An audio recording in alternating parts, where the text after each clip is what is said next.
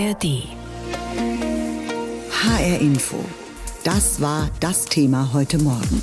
Alle gegen alle? Aggressivität im Alltag. Sie kennen vielleicht diesen Fall. Einem Obdachlosen wurde zuerst das Portemonnaie geklaut und dann wurde er mit Schlägen und Tritten malträtiert. Am Ende war der 57-Jährige tot. Das ist passiert vor rund zwei Wochen in Darmstadt. Diese Tat lässt uns alle ziemlich sprachlos zurück. Fast noch unglaublicher dabei ist, wer die mutmaßlichen Täter sind. Zwei Jugendliche, 15 und 18 Jahre alt. Unsere Gesellschaft verroht immer weiter. Zu diesem Schluss muss man fast kommen, wenn man diese Geschichte hört. Und auch sonst im Alltag nehmen die kleinen Aggressionen zu, im Bus, auf der Autobahn, beim Radfahren. Viele empfinden die Art und Weise, wie wir in der Gesellschaft miteinander umgehen, als zunehmend brutal und ruppig. Das zeigen mehrere Studien und Umfragen. Nils van Quakebeke ist Organisationspsychologe und Professor an der Kühne Logistics University in Hamburg. Ich habe mit ihm gesprochen gesprochen über diese Aggressivität. 80 Prozent, Herr Quackebeke, sagen, die Gesellschaft verrohe immer stärker. Wir alle gingen zunehmend rücksichtsloser und brutaler miteinander um. Würden Sie das bestätigen? Ich kann das weder bestätigen noch verneinen. Also wenn wir rein auf die wissenschaftliche Grundlage schauen, dann haben wir dafür keine Daten. Und jetzt kann man sagen, ja, vielleicht ist das objektiv so, dass wir aggressiver werden, respektloser, ein bisschen mehr verrohen. Eine andere Erklärung wäre allerdings, dass wir sensibler geworden sind. Also dass wir sensibler gegenüber Respektsverletzungen reagieren und diese Ausschläge auch stärker äußern, als wir das vielleicht früher gemacht hätten. Vor 20 Jahren, vor 30 Jahren hätten wir vielleicht das eine oder andere gar nicht so registriert, weil wir dafür kein Bewusstsein gehabt hätten. Oder wenn wir es registriert hätten, hätten wir gesagt, ach Mensch, schluck's runter, macht doch eh nichts. Ein Kollege hat mir erzählt, was er im Bus erlebt hat. Vor ihm saß eine Horde Jugendlicher, die rumgelärmt haben. Die haben die Handys plärren lassen, haben sich gebalgt und einfach rücksichtslos benommen. Der Kollege wollte eigentlich was sagen, hat es aber dann doch nicht getan, weil er Angst hatte, sich am Ende vielleicht eine blutige Nase zu holen. Früher hätte er vielleicht den Mund aufgemacht. Wie passt das ins Bild, dass wir da sensibler geworden sind? Naja, also erstmal, ich will überhaupt nichts gegen Einzelbeispiele sagen. Es gibt schlimme Einzelbeispiele und wahrscheinlich hat auch Ihr Kollege dort eine sehr unangenehme Erfahrung gemacht. Man muss es aber noch mal ein bisschen einordnen. Also das Beschweren über die Pflegelhaftigkeit der Jugend ist, glaube ich, so alt wie die Menschheit. Mhm. Es gibt zumindest auch Zitate, die Sokrates zugeschrieben wurden. Und dann haben wir, das, was Ihr Kollege beschreibt, hat weniger ja mit der Verrohung zu tun, weil ich glaube, pflegelhafte Jugendliche, die gab es immer. Und ob die jetzt mit dem Handy das gehört haben oder mit einer Boombox, jede Generation hat da so ihre Sachen. Er beschreibt etwas, was man Zivilcourage nennt. Und da muss ich sagen, das ist eine äußerst unglückliche Entwicklung, weil natürlich hängt eine Gesellschaft davon ab, dass wir alle als Bürger und Bürgerinnen auch einschreiten, wo wir sagen, da ist etwas nicht in Ordnung. Die Frage ist jetzt aber wirklich, um nochmal auf das Thema der Sendung zurückzukommen, hat es damit zu tun, dass die Jugendlichen wirklich aggressiver geworden sind? Oder ist es nicht auch so, dass im Prinzip die Medien sich geradezu da drin ergehen, im Prinzip die komplett negativsten Nachrichten aus der Bundesrepublik zu sammeln. Früher hatte man vielleicht noch seine Zeitung oder Lokalsender, da sammelt das dann lokal ein. Mittlerweile, wenn ich Medien aufmache, dann wird es nicht mehr lokal eingeblendet, dann wird es mindestens deutschlandweit eingeblendet, sodass praktisch alle negativen Nachrichten der Welt auf uns einströmen. Und dann haben wir als Menschen so eine heuristische Verarbeitung, dass wir denken, oh, guck mal, wie viel da los ist, das muss ja jetzt schlimmer geworden sein. Das ist aber gar nicht so, es wurde uns nur zugänglicher gemacht. Ja, aber das ist interessant, dass Sie sagen, wir werden einfach so ähm, zugemüllt quasi mit Nachrichten aus allen möglichen Winkeln dieser Erde, dass wir dieses Gefühl bekommen, dass so viel passiert.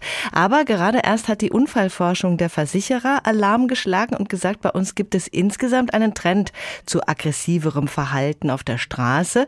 Die Erkenntnisse haben sie aus einer Umfrage. Ein Ergebnis daraus, rund die Hälfte muss sich mitunter erstmal abreagieren im Verkehr.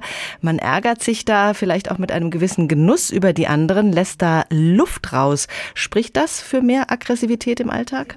Nein, weil bei einer solchen Studie, tut mir leid, auch bei den Versicherern, ich meine, das ist eine Umfrage, das ist genau das Gleiche. Wenn ich danach gefragt werde, bin ich gestresst im Autoverkehr, lasse ich Luft ab, sind die Auto anderen aggressiver und ich bin nun mal sensibler gerade gestimmt, dann sage ich, ja, ist alles schlimmer geworden als früher.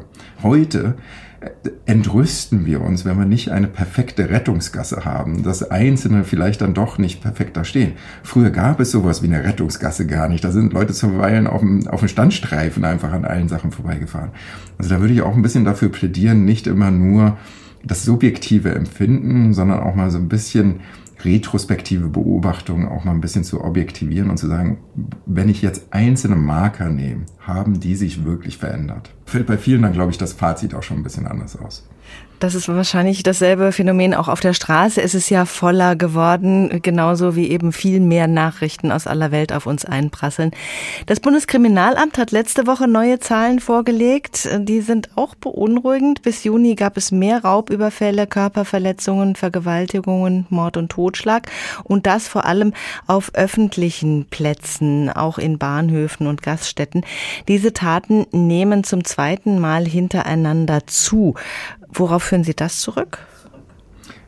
Ich meine, das ist doch jetzt so ein Beispiel. Äh, also Sie auch als Medienschaffender äh, tragen eine Nachricht, jetzt die dritte Nachricht oder die dritte apokalyptische Nachricht an mich heran. Die volle Pressemitteilung dazu war auch selbst von der Polizei kontextualisiert, die nämlich gesagt hat, naja, diese Zunahme ist wahrscheinlich auch auf den Rückgang der Corona-Beschränkungen zurückzuführen. Mhm. Natürlich gibt es im Vergleich zu den Jahren einen prozentualen Anstieg, weil einfach mehr auf den La Straßen los ist und damit geschehen auch mehr unglückliche Sachen oder auch schlimme Sachen. Aber das muss man doch kontextualisieren. Einfach zu sagen, es ist alles schlimmer geworden, ohne den Kontext zu berücksichtigen, ist so ein bisschen sinnentleert. Ja, das ist diese berühmte Verkürzung, der wir alle ein bisschen unterliegen. Würden Sie dann insgesamt sagen, das stimmt alles so nicht? Also unsere Gesellschaft ist weitaus friedlicher, wir sind weitaus zivilisierter miteinander, als wir das selbst annehmen? Ich glaube, persönlich stimme ich dem zu und sage, ja, wir sind friedlicher, wir sind kooperativer, wir sind nicht so egoistisch wie gemeinhin angenommen. Wir haben Narrative, die so durchgetragen werden, aber diese Narrative stimmen nicht immer. Der Mensch hat so viel positives Potenzial, aber wir beleuchten es so wenig. Wenn wir eine andere Welt wollen, dann müssen wir auch den Leuten zeigen, dass diese andere Welt schon da ist. Das ist keine Utopie, sondern die ist bereits da. Wir müssen nur unsere Aufmerksamkeit etwas anders lenken. Und dabei möchte ich jetzt gar nicht sagen, dass es Schlimmes und ganz Schlimmes auf der Welt gar nicht gibt. Natürlich gibt es das. Mein Plädoyer hier wäre in der Tat, guckt doch mal wirklich bei euch im Umkreis umher in Züge und Bahnen und auf den öffentlichen Plätzen, wie viele Menschen wir aufeinander sind und wie gut wir trotzdem miteinander klarkommen. Es gibt so viel Gutes. Man ist nicht immer entspannt und ausgeglichen. Manchmal ist man auch genervt und aggressiv. Wir kennen ja alle sowas wie Gedrängel in der morgendlichen Rush Hour, auf der Autobahn, im Bus oder dem Radweg, den Konflikt an der Supermarktkasse, weil sich ein anderer Kunde vordrängelt. In Umfragen geben viele Menschen an, dass unsere Gesellschaft verrohen würde. Aber wie sieht die Realität in Hessen aus? Ist das Zusammenleben tatsächlich aggressiver und konfliktträchtiger als früher? HR-Reporter Rainer Janke hat nachgefragt. Die Hessen, sie sind streitsüchtiger geworden, zumindest gegenüber Polizei, Rettungskräften und Helfern. Das sagt eine aktuelle Statistik des hessischen Innenministeriums. Vor allem Rettungssanitäter und Polizeibeamte werden in den letzten Jahren immer häufiger attackiert, oft sogar von den Menschen, denen sie helfen wollen. Über 150 Mal war das im Jahr 2022 bei Sanitätern so, sogar über 4700 Mal sind Hessens Polizisten angegriffen worden. Aber auch in unserem Alltag macht sich die zunehmende Aggressivität unserer Mitmenschen bemerkbar. Etwa im Straßenverkehr bestätigen diese Autofahrer. Manchmal steigt die Wut auf. Mit meinem Kind versuche ich mich ruhig zu halten, aber meistens kommen Schimpfwörter oder so. Ne? Aber ich versuche trotzdem ruhig zu fahren und nicht zu provozieren. Versuche ich einfach locker zu bleiben und nicht persönlich annehmen, weil es macht sowieso keinen Sinn und äh, es kann noch schlimmer werden. Ich gehe dem aus dem Weg. Die meisten kann es sein, dass sie frustriert sind, dass sie keine Zeit haben und so weiter und so fort. Und wenn man das irgendwo anerkennt, die Frustrierung, dann lässt sich das meistens meistens vermeiden. Um mit den Aggressionen der anderen Verkehrsteilnehmer klarzukommen, werden Hessens Fahranfänger inzwischen sogar im Umgang damit geschult. Das verrät Jenny Köhler, Fahrlehrerin aus Idstein. Indem wir immer wieder auf die Situation von anderen und die Gedanken und Gefühle der anderen versuchen zu verstehen und sich reinzuversetzen. Und ich sage meistens von wegen, ja, der hat halt Stress, die Frau hat's Essen auf dem Tisch, vor allem nicht persönlich nehmen. Das geht erstmal primär nicht um uns. Wir sind halt nur zur falschen Zeit am falschen Ort. Aber nicht nur auf der Straße, überall begegnen wir Hessen Aggression und Anfeindungen, sagen die Teilnehmer dieser nicht repräsentativen Umfrage aus Fritzlar. In meinem privaten Umfeld jetzt nicht, aber was man so in den Medien mitkriegt, ne, sind die Leute schon aggressiver zueinander. Ob ich beim Einkaufen bin oder im Straßenverkehr, finde ich schon, dass es aggressiver geworden ist. Im normalen Umgang mit den Menschen, ne, da ist das schon. Das beste Mittel gegen aggressive Mitmenschen, möglichst Ruhe bewahren. Und nach wie vor sind die Hessen bereit einzuschreiten, wenn ein Konflikt auf der Straße oder in der Bahn eskaliert. Wenn ich jetzt natürlich im Dunkeln ganz alleine irgendwo, dann würde ich wahrscheinlich schon eher drei Schritte zurückgehen. Aber wenn ich wüsste, hier rechts und links stehen noch Leute neben mir, die eventuell dann auch noch eingreifen können, also zugucken würde ich dann nicht. Andere wiederum haben schon ein mulmiges Gefühl, sich in einen lautstarken oder gar handgreiflichen Streit einzumischen, geben sie zu. Mit Sicherheit hat man da Angst, weil man nicht weiß, wer vor einem steht und was er gerade macht, ja. Aber ich hoffe, dass ich dann die Courage habe, um was zu sagen. Ich gehe aber noch dazwischen. Also da bin ich noch altmodisch. Ich kann aber auch Leute verstehen, die ängstlich sind, weil man hört ja immer mehr, dass die Leute immer sich auch mehr bewaffnen. Und wenn man nur ruft und sagt, hey, stopp, das reicht ja schon, dann macht man auf sich aufmerksam. Warum aber nehmen Stress und Aggressionen zwischen uns zu? Diese Frau erklärt es sich mit dem ständigen Messen und Vergleichen untereinander. Viele möchten immer mehr. Ne? Also man merkt das bei sich selber. Der eine hat das und dann muss, denkt man, man muss das auch haben, ob das ein tolles Auto ist, ob das schneller am Ziel ist. Und ich glaube, das macht einfach viel aggressiver. Also nicht immer der Erste sein wollen, nicht immer nur sich sehen, sondern auch mal seinen Mitmenschen. Und einfach auch mal akzeptieren, dass der andere eben ein bisschen anders tickt und vielleicht ein bisschen mehr Zeit braucht. Diese Erkenntnis senkt den Stress, vermeidet Aggressionen und macht unser Leben lebenswerter. HR Info, das Thema. Diesen Podcast finden Sie auch in der ARD Audiothek. Das erste Adventswochenende steht vor der Tür. Es wird langsam besinnlich. Oder besser, es sollte eigentlich besinnlich werden, wenn da nicht dieser Alltag mit den vielen kleinen und großen Ärgernissen und Aggressionen wäre. Das kann die Drängelei am Glühweinstand sein oder das riskante Überholmanöver, ein handfester Streit, wer denn nun die Parklücke zuerst entdeckt hat und so weiter. Viele empfinden das Zusammenleben als immer aggressiver, rüpelhafter und rücksichtsloser. Manchem platzt immer wieder der Kragen und das mit so einer Vehemenz, dass er oder sie sich professionelle Hilfe sucht. Katrin Hoster ist Anti-Aggressionstrainerin bei den Wut-Coaches, die man online findet. Ich habe sie gefragt, was macht ein Wut-Coach? Wie arbeiten Sie als Anti-Aggressionstrainerin? Ja, ein Wutcoach ist jemand, der anderen Menschen dabei hilft, dass sie lernen können, mit Wut und Aggression besser umzugehen.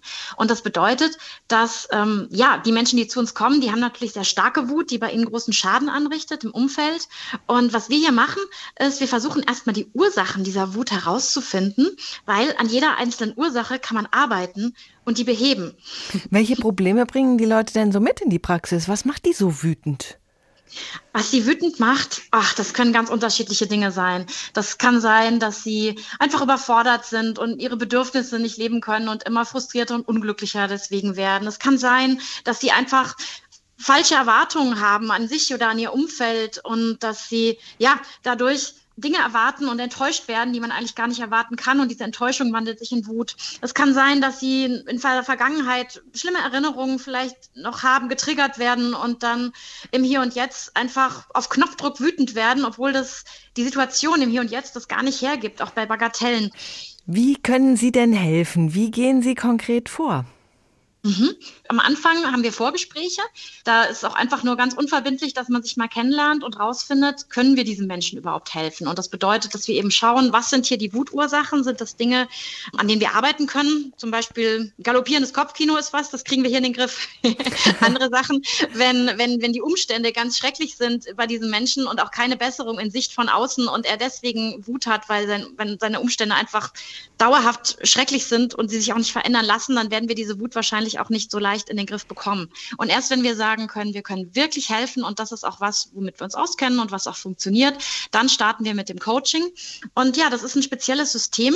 Wir haben so einen Dreiklang aus einer Mediathek, in der Wissen vermittelt wird über Lernvideos ein Sprechstundensystem, in dem gecoacht wird, also live, mehrere Sprechstunden manchmal pro Tag, sonst mindestens eine pro Tag, dass man immer bedarfsorientiert sich sein Coaching holen kann, dann wenn man es braucht. Mhm. Und WhatsApp-Support.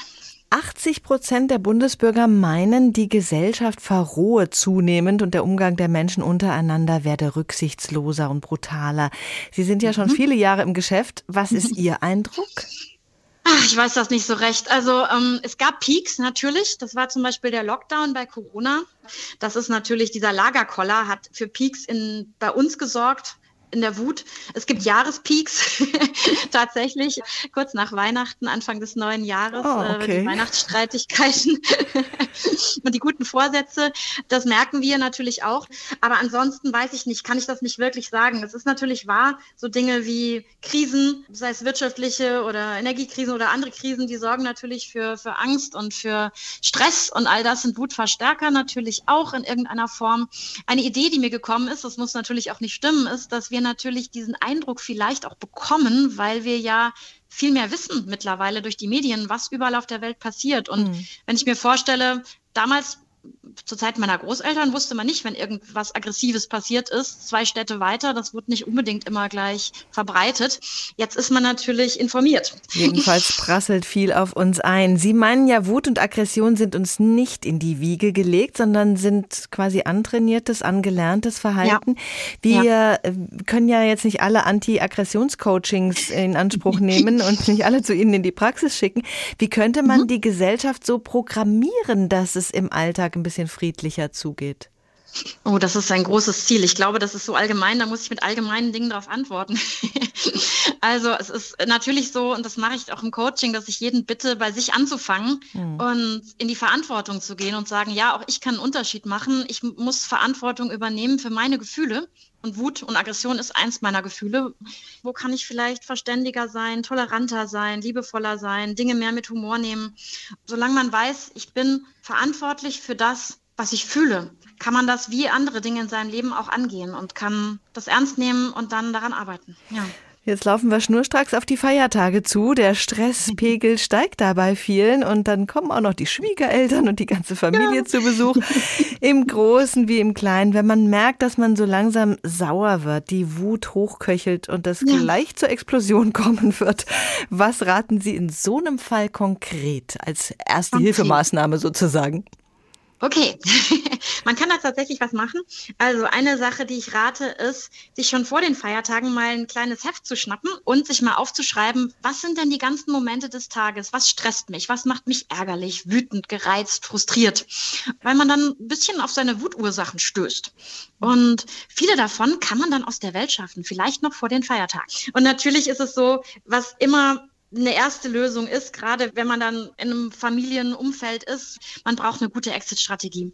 Das heißt, man sollte vorher schon mit seinen Eltern, den Geschwistern, mit allen absprechen, wenn ich gehe, also wenn ich mich verabschiede und mal raus muss, dann geht mir nicht nach. Es ist besser, als wenn es eskaliert.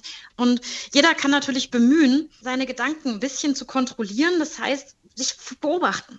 Merke ich vielleicht schon frühzeitig, wenn der Ärger einsetzt. Und dann versuchen, gedanklich gegenzusteuern indem man einfach versucht, sich vor Augen zu führen, was ist denn auch nett am anderen, was ist vielleicht auch schön und gut und da den Fokus ein bisschen zu verschieben. Streit und Meinungsverschiedenheiten, ja, die gehören einfach zum Leben dazu. Doch damit Konflikte eben nicht in Aggressivität oder Gewalt ausarten, müssen wir eben lernen, mit ihnen umzugehen und zwar am besten so früh wie möglich. Und genau das ist das Ziel des Projekts Gewaltprävention und Demokratie lernen des Hessischen Kultusministeriums. Wie schon Grundschulkinder lernen können, fair miteinander umzugehen, fair zu streiten, das hat unsere Reporterin Alicia Lindhoff an einer Grundschule in Südhessen miterlebt.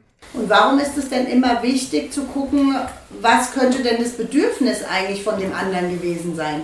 Was bringt mir das denn, wenn ich überlege, warum könnte der das jetzt gemacht haben? In der Klasse 4b der Hans-Quick-Schule in Bickenbach gehen die Hände in die Luft. Gerade hat Sozialpädagogin Nicole Schmidt eine Geschichte vorgelesen, in der die kleinen Wölfe Wim und Wilma in Streit mit der Schlange Sammy geraten. Am Ende kommt raus, Sammy will eigentlich gemocht werden und braucht Hilfe, denkt aber, dass niemand Schlangen mag. Nur deswegen verhält er sich so fies. Warum ist es also wichtig, sich beim Streiten auch ins Gegenüber reinzuversetzen?